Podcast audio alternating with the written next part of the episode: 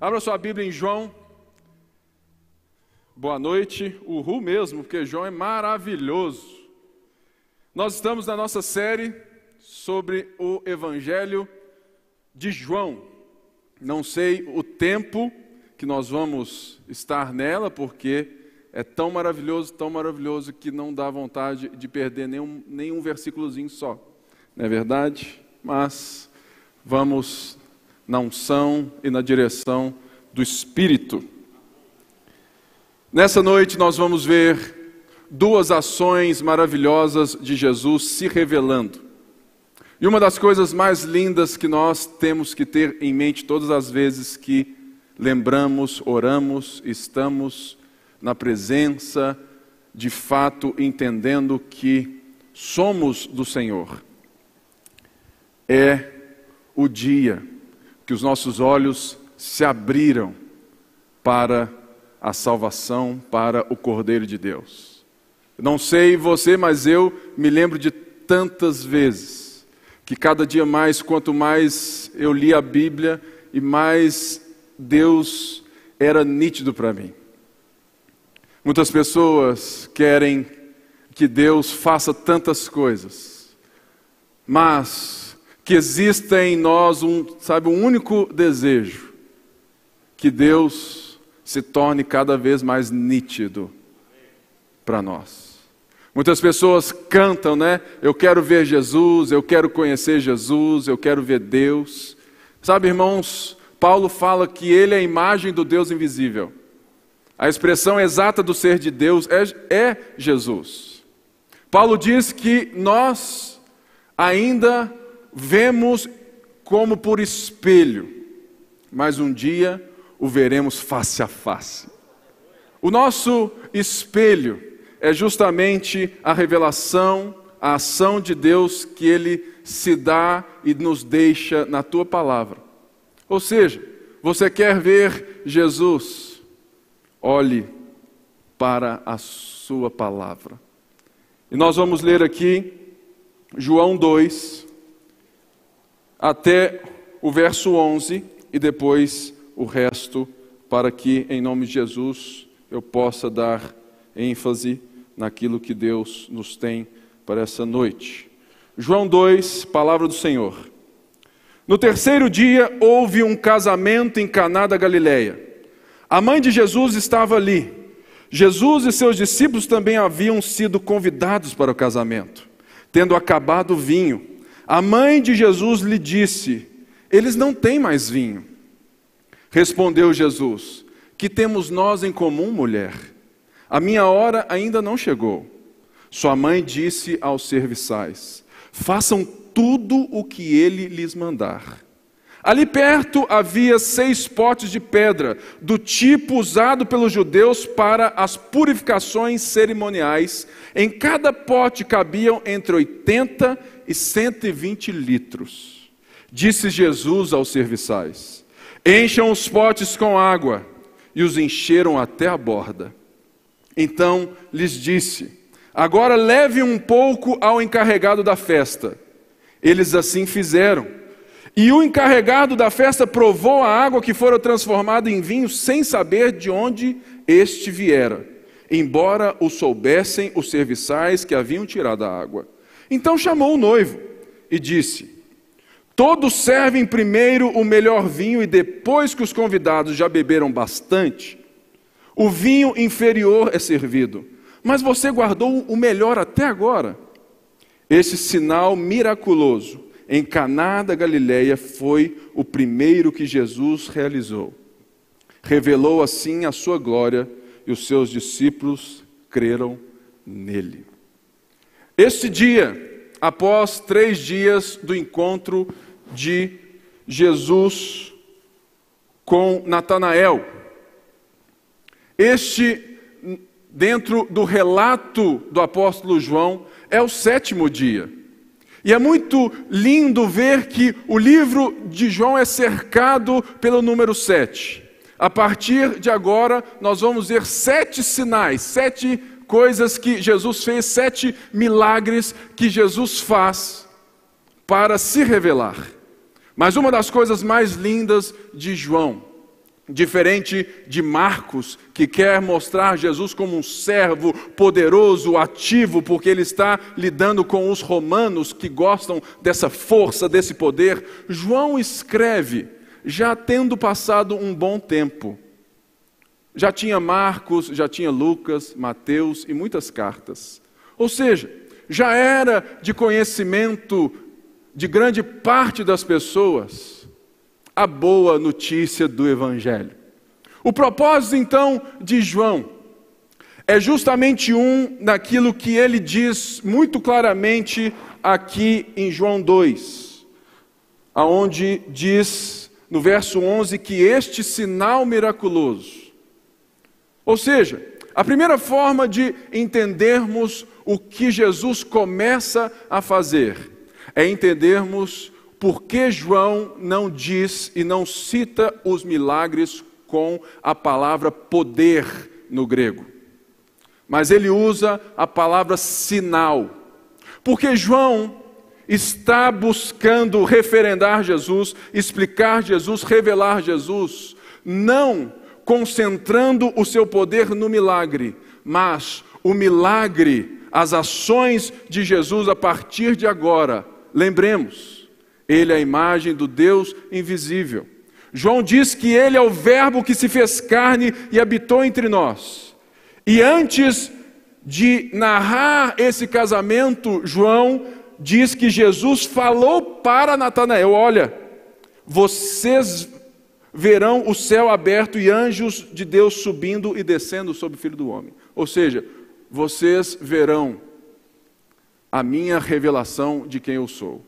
Um sinal, ele não é o fato em si.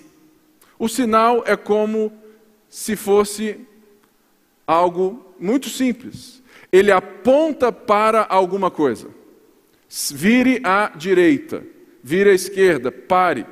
Ou seja, João apresenta o início dos milagres de Jesus como um sinal. Um sinal do próprio Jesus. Ou seja, Jesus estava aqui em uma festa de casamento. Eu não sei você, mas a minha festa foi muito boa, mas não chega nem aos pés da festa de casamento judaica. Essas festas tinham um cunho social, um cunho religioso muito importante naquela época. E muitas das festas, quase todas, duravam sete dias. Imagina você né, tendo que bancar sete dias de festa. Se um hoje já é difícil, né, irmão? Se imagina sete dias. E naquela, sabe, e ali tinha algo que não poderia faltar: era o vinho. Ou seja, o que nós lemos aqui é a narrativa de um, de um, sabe, de algo que tinha tudo para dar errado e ser vexatório triste para a história do noivo e da família do noivo. Nós não temos certeza quem é o noivo, se ele tem alguma relação com, sabe, e, e tal, mas que Maria estava atenta, porque ela diz: Olha, o vinho está acabando.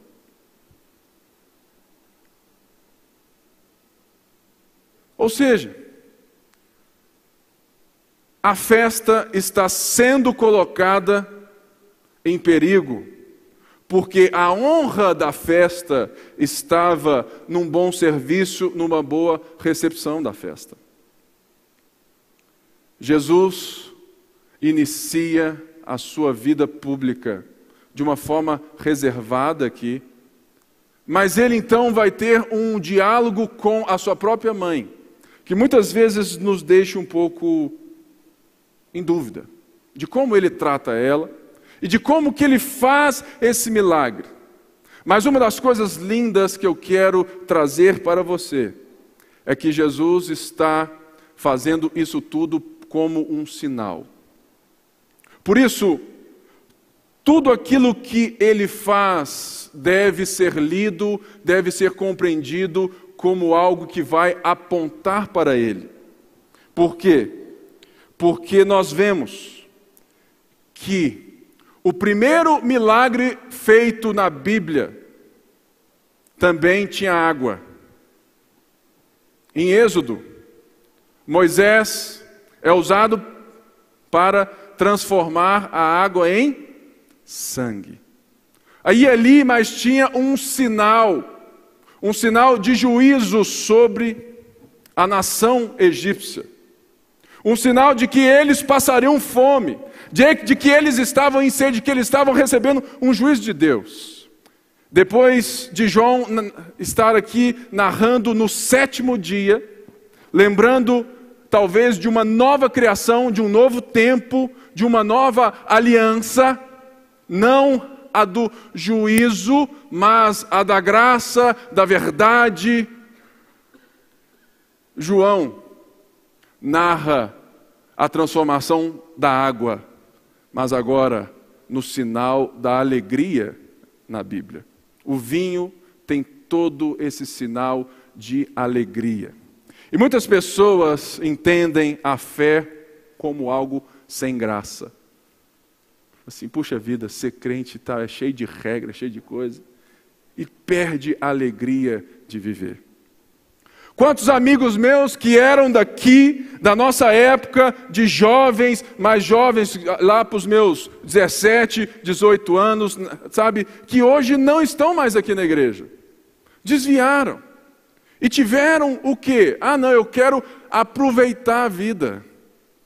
Irmãos, Jesus mostra que ele não é alguém que se esconde da vida, mas ele mostra que existe uma relação do próprio Deus entrando na nossa história, entrando nas nossas festas, entrando naquilo que é importante, para que, para que de fato a sua vida tenha um significado não de morte, mas de alegria no final, porque é um sinal. É um sinal. Ser crente não é ser chato, não é ser triste, ser crente é entender que existe uma alegria que está totalmente dentro de nós e que nos leva a enxergar todas as coisas de uma forma diferente e eterna. E esse casamento estava tudo muito bem, tudo muito bom, mas ele tinha tudo para dar errado.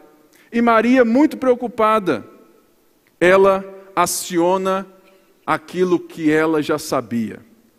Maria, não sei, talvez, ela deve ter se lembrado de todas as promessas do anjo lá na barriga, da promessa do anjo, lembrou-se de Raquel chegando, João Batista, toda aquela história linda que, que Lucas narra, né? Lembrou-se de tudo isso porque ela sabia quem era Jesus.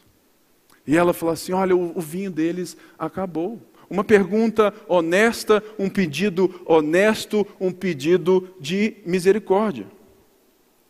E Jesus responde de uma forma muito interessante e diz assim: O que temos nós em comum, mulher?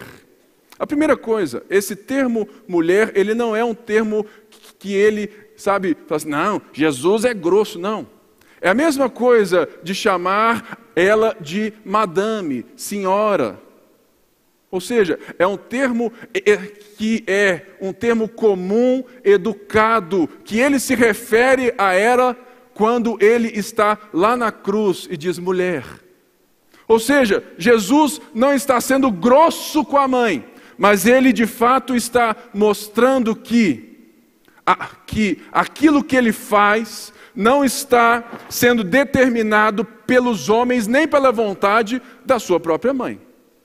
O que temos nós em comum? A minha hora ainda não chegou. Essa hora, dentro de todo o livro de João, ela vai nos mostrar que Jesus não está aqui dizendo que não é a hora dele fazer o milagre em questão. Mas a hora citada aqui, que vai vir em todos os outros textos, Jesus está dizendo que a hora dele, a hora, ou seja, é o sinal para a morte dele, para o sacrifício dele, para a entrega do sangue. Ou seja, a hora dele não chegou. Não no sentido assim, olha, eu não vou fazer nada. Não me encha a paciência A relação não é essa, porque quando, sabe, nós lemos, sabe, tudo e vemos o que João está narrando e lembre-se do sinal.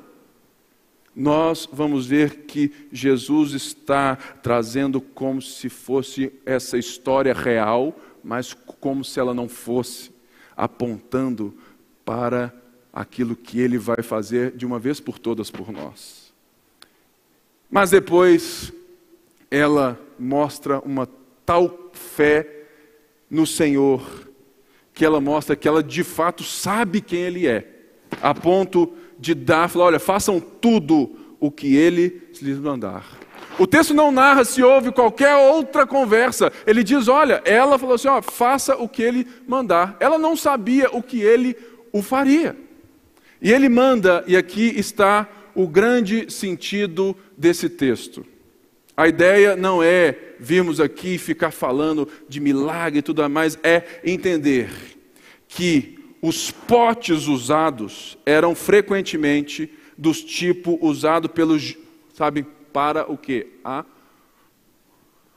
para a forma que eles se limpavam, que eles vinham para serem puros no sentido de símbolo para a sua religião. Todas as vezes que alguém judeu chegava em casa, ele tinha que se limpar. Por quê? Porque ele teve contato, ele teve contato com gente imunda, gentios e todas as outras coisas. Todas as vezes que um judeu chegava diante do templo, ele se limpava cerimonialmente, porque assim era descrito para ele. E olha o que João deixa: olha, havia ali perto seis potes de pedra do tipo usado pelos judeus para a purificação cerimonial. E Jesus fala assim: encham os potes. Eles assim o fazem, e de repente, para surpresa do mestre da festa. O mestre era o chefe, era aquele responsável para, o, para que toda a festa tivesse sucesso. E ele experimenta, e ele prova algo que nos mostra como sinal de que existe algo melhor vindo por aí.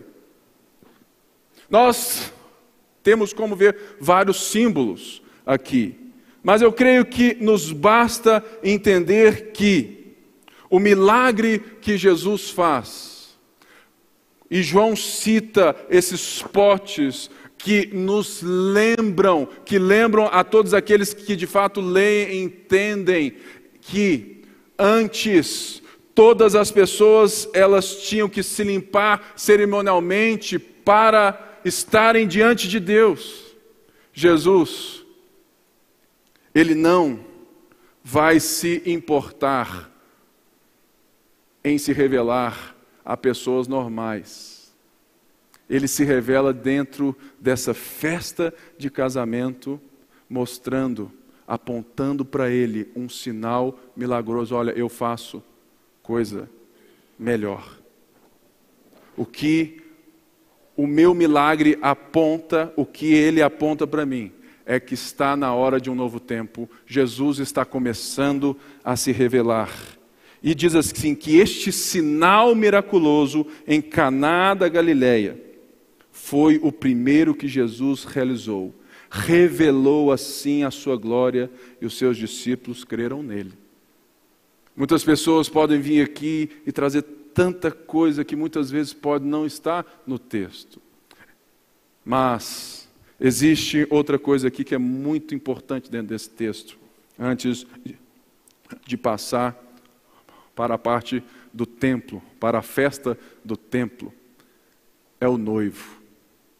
Quando o noivo está em cena, mais uma vez, é uma história que dentro do Evangelho de João, e o próprio João vai nos falar sobre o noivo lá em Apocalipse 19. Essa estrutura que Jesus está se revelando, que o Verbo se fez carne, que o céu está aberto, porque o noivo está presente, constituindo para si uma noiva e fazendo com que a festa seja preparada e que tenha o melhor do vinho. Porque, o, porque de fato o vinho era aquilo que tinha de mais importante. E seria muito estranho você falar assim: puxa vida, eu vou servir o vinho mais caro só depois. Todo mundo, mais ou menos, né? Já meio para lá de Madel Plata, não sei quais eram deles lá. E você serve o melhor vinho quando o povo já não tinha nem, sabe, forma de ver a qualidade do vinho, talvez. Porque o texto diz que eles já tinham bebido bastante. Mas Jesus aponta para esse novo momento da história, aonde no sétimo dia ele realiza esses, esses, sabe, vem e traz o sinal, apontando, olha, está começando uma nova era. Está começando um novo tempo que Moisés anunciou, que os profetas o disseram: o tempo chegou, o céu está aberto. E uma das coisas mais lindas é que nós vamos ver agora. É, é que Jesus trata pessoas simples, diferente de religiosos. A festa que Jesus estava, Jesus se tornou senhor da festa. Ele salvou a festa, ele expandiu a festa e ele se revelou em uma festa comum. Mas agora, preste bem atenção, que o texto vai nos levar para a Páscoa, para o templo em Jerusalém. Aqui, a partir do versículo 12, nós vamos ler até o, aqui até o verso 25. Depois disso, ele desceu a Cafarnaum com sua mãe, seus irmãos e seus discípulos. Ali ficaram durante alguns dias era a casa de Jesus, era lá. Quando já estava chegando a Páscoa judaica, Jesus subiu a Jerusalém. No pátio do templo, viu alguns vendendo bois, ovelhas e pombas, e outros assentados diante de mesas trocando dinheiro. Então ele fez um chicote de cordas e expulsou todos do templo, bem como as ovelhas e os bois, espalhou as moedas dos cambistas e virou as suas mesas. Aos que vendiam pombas, disse: Tira essas coisas daqui, parem de fazer da casa de meu pai um mercado. Seus discípulos lembraram-se que está escrito: O zelo pela tua casa me consumirá. Então os judeus lhe perguntaram: que sinal miraculoso o Senhor pode fazer para mostrarmos como prova da sua autoridade para tudo isso? Jesus lhes respondeu: Destruam esse templo e eu o levantarei em três dias. Os judeus responderam: Este templo levou 46 anos para ser edificado e o Senhor vai levantá-lo em três dias. Mas o templo do qual ele falava era o seu corpo. Depois que ressuscitou dos mortos, os seus discípulos lembraram-se do que ele tinha dito. Então creram na Escritura e na palavra que Jesus dissera. Enquanto estava em Jerusalém na festa da Páscoa, muitos viram os sinais milagrosos que ele estava realizando e creram em seu nome. Mas Jesus não se confiava a eles, pois conhecia todos. Não precisava que ninguém lhe desse testemunho a respeito do homem, pois eles bem sabia o que havia no homem. Ou seja, Jesus sai de uma festa aonde ele vai para a festa, ele faz parte da vida das pessoas, ele compartilha, ele traz um sinal de alegria para a festa. E de repente João coloca a Páscoa. Jesus sobe para o templo em Jerusalém, porque todos os judeus subiam para a Páscoa. Nessa época, Jerusalém estava lotada era gente de todo tipo, era judeu de todo canto. E como que esses judeus trariam de longe, da África, da Ásia, de vários lugares, os seus sacrifícios? Não tinha como. Então é comum, era comum que se providenciasse uma forma deles comprarem isso. Era comum que se providenciasse uma forma deles trocarem o dinheiro, porque eles, eles iam para a Páscoa e aproveitavam para pagar o imposto do ano, que só poderia ser pago com uma moeda, porque ela tinha um grau de prata grande. Então, eles tinham que trocar, que fazer câmbio, dólar por real. Ou seja, até aqui, irmãos, nada errado. É a mesma coisa que muita gente faz de crítica, fala assim: ah, vende CD na igreja, vende camisa na igreja. Irmãos, nada errado. Existe um problema aqui, diferente de um mero comércio para facilitar o sacrifício daqueles que estavam vindo de longe. O problema não era o comércio, mas eram dois outros problemas. O primeiro, é que havia cabalmente um esquema para que eles ganhassem mais, que provavelmente os sacerdotes estavam envolvidos, porque eles mercadejavam dentro do templo. Ou seja, não era só vir, oh, eu tenho que trocar dólar por real. Cotação do dia, 3,79. Aqui é 10. Mas e aí, o que, que eu vou fazer? É 10. É 10. Ou seja, um sistema que havia sido feito para o benefício dos peregrinos foi e se tornou um sistema de corrupção dos religiosos. Jesus é o Senhor da celebração, tanto de um mero casamento simples, escondido, aonde ele faz o primeiro milagre. Mas agora Jesus entra numa outra celebração, é uma outra festa que deveria ser muito maior que um casamento. Era a Páscoa, era a lembrança de quê? Do sangue. Do sangue que Deus mandou que eles aspergissem do cordeiro sobre os umbrais, para que o anjo da morte passasse e eles fossem libertos. E assim foram livres, sabe, da escravidão. E a atitude de Jesus é diferente da atitude que, sabe, que ele tem na festa de casamento. Por quê?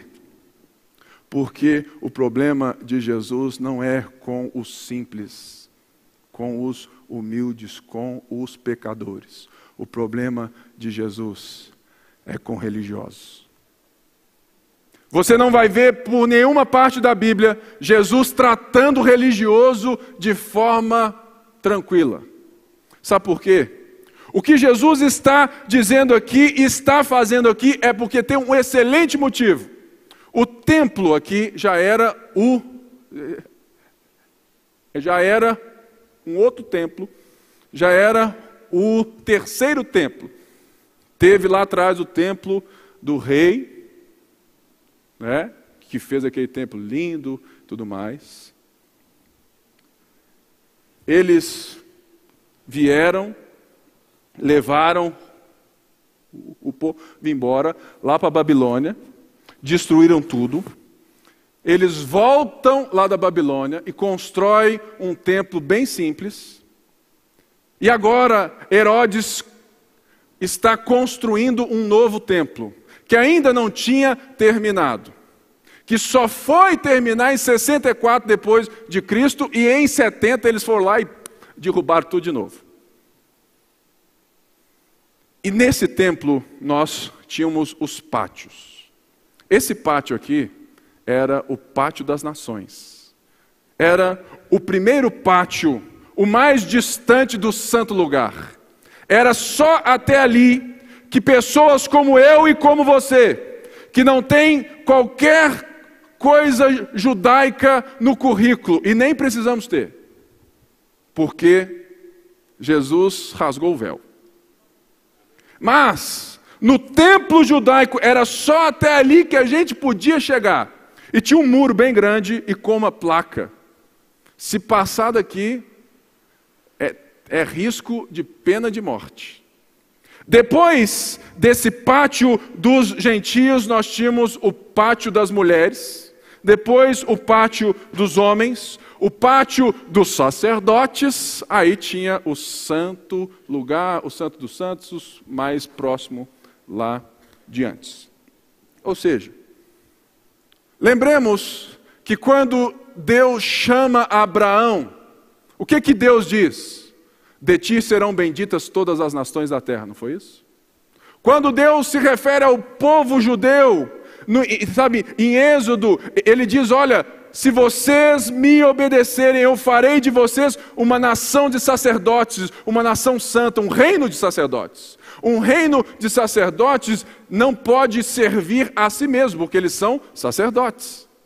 Eles servem para mostrar a Deus, apontar a Deus, ser um sinal para as nações. Ou seja, a vocação de Israel era mostrar para as nações que só há Deus em Israel na maneira que eles lidavam.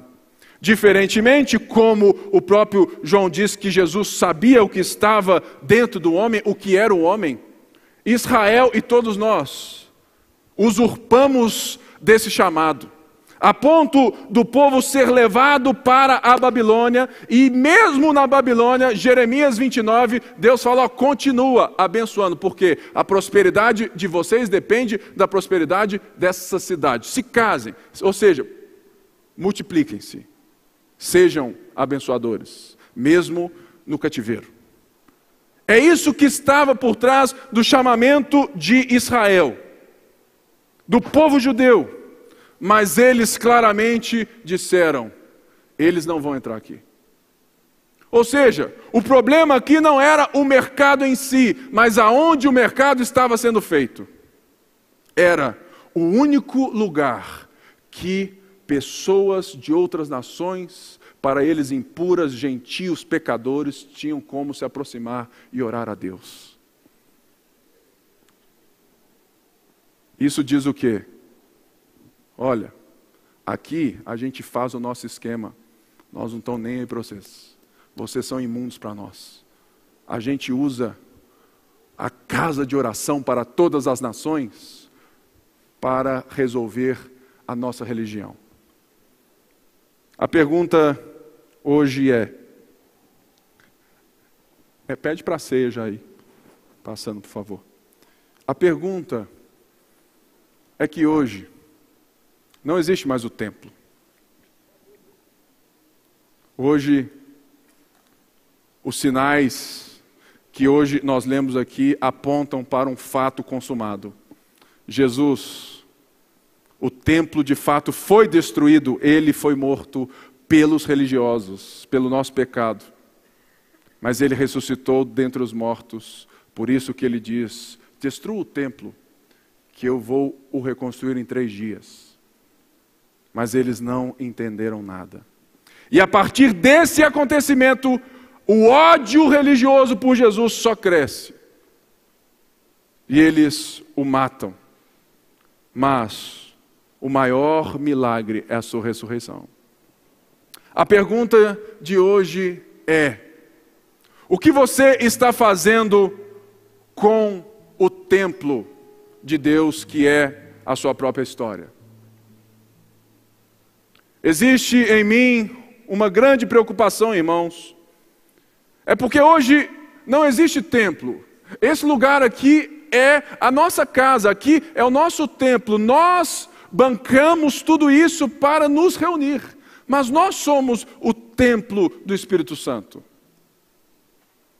Ou seja, o texto pode muito bem nos trazer à memória que muitas vezes nós somos como esses religiosos, que mercadejam a fé, que mercadejam prazeres, que mercadejam para ter as suas próprias benesses, não se importando com quem está vendo o seu testemunho.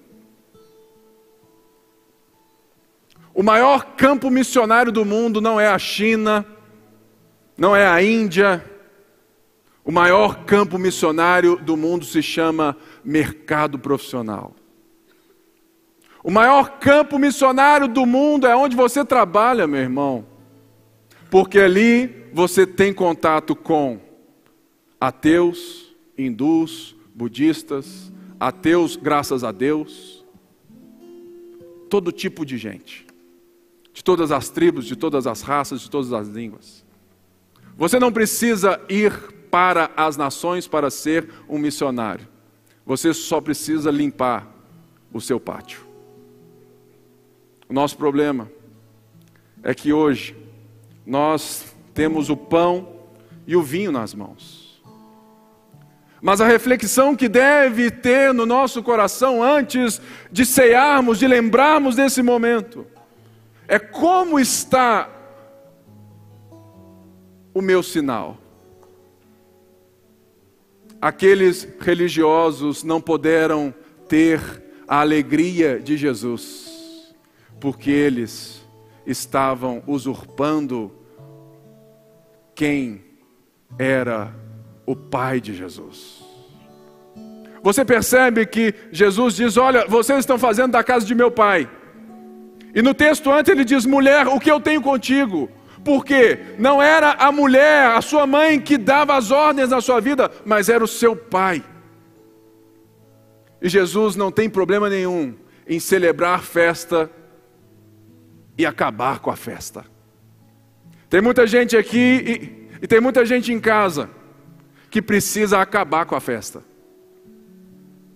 Mas tem muita gente que tem que fazer mais festa. Quais são aqueles que devem ter a festa e celebrar que Jesus nos chama para esse vinho novo? São aqueles que se colocam como pecadores, que reconhecem como Maria reconheceu, façam tudo o que ele pedir.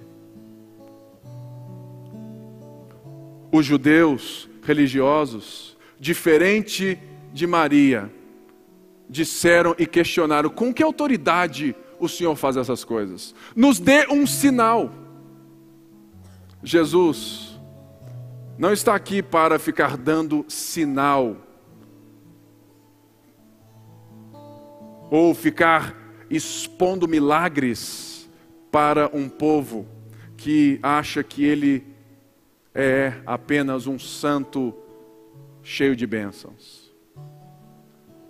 O que Jesus faz com o templo é que Jesus veio para o mundo.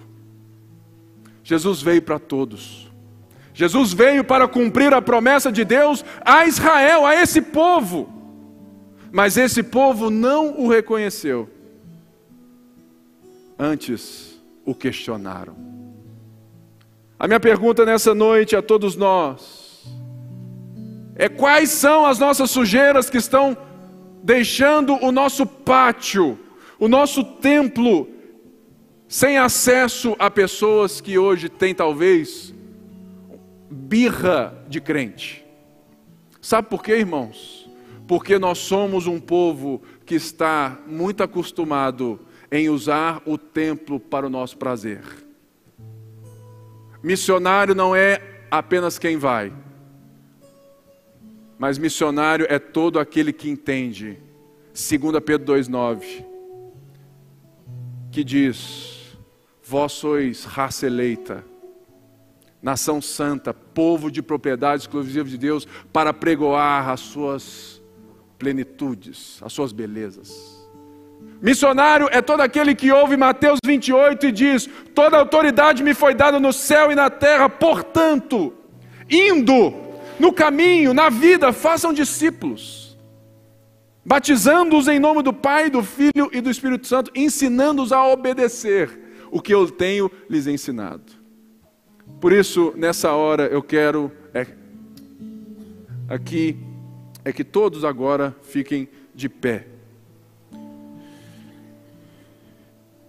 E por um instante eu peço que você feche seus olhos e peça ao Espírito Santo que sonde o seu coração a respeito do templo, a respeito da paz, a respeito de tudo aquilo que Deus tem chamado você para viver e no local onde você vive. Senhor, nessa hora, nos rendemos a Ti mais uma vez. Nós não queremos ser como esses religiosos que se aproveitavam do nome do Senhor para usar o povo. Nós queremos fazer com que o nome do Senhor seja apregoado em todas as nações, que eles possam se achegar nos nossos lugares, nos nossos meios de adoração, nas nossas salas, nas nossas casas, nos nossos templos, mas que eles possam ver em nós o templo do Espírito Santo, um lugar acessível e não um lugar aproveitador. Senhor, nós queremos estar na festa de casamento e não na festa da religião. Por isso, som do nosso coração. Se alguém aqui neste momento entende que precisa pedir perdão para alguém, que você errou, Deus está aí te trazendo essa memória. Seja resoluto, seja firme, que depois de hoje você vai corrigir. Se existe algo entre nós, se existe algo que nos fere, se existe algo entre nós que nos impede de cearmos juntos, que venhamos a corrigir. Porque esse momento não é um momento religioso, mas esse é o momento da noiva dizendo que o sinal foi visto, que o casamento está chegando, que um dia o vinho estará sobre a nossa mesa nas bodas do Cordeiro. Um dia nós seremos e o veremos como Ele é, porque Jesus está preparando a noiva, porque Ele é o noivo. Mas Ele não compactua com religião, Ele não compactua com gente que usa o nome de Deus para construir muros, porque Jesus é aquele que pica o pé nos muros. Ele abriu o caminho e ele nos pede para abrir o caminho para as pessoas. Por isso, a pergunta que faço agora é que todos respondam em casa e aqui: estamos em paz? Estamos em paz? Estamos em paz? Para que possamos ter a certeza de que Jesus nos fez um, de que Jesus nos fez irmãos, de que a grande verdade é que somos todos casados porque somos dele, estamos sendo preparados à noiva e não às noivas, para o dia que ele virá nos buscar.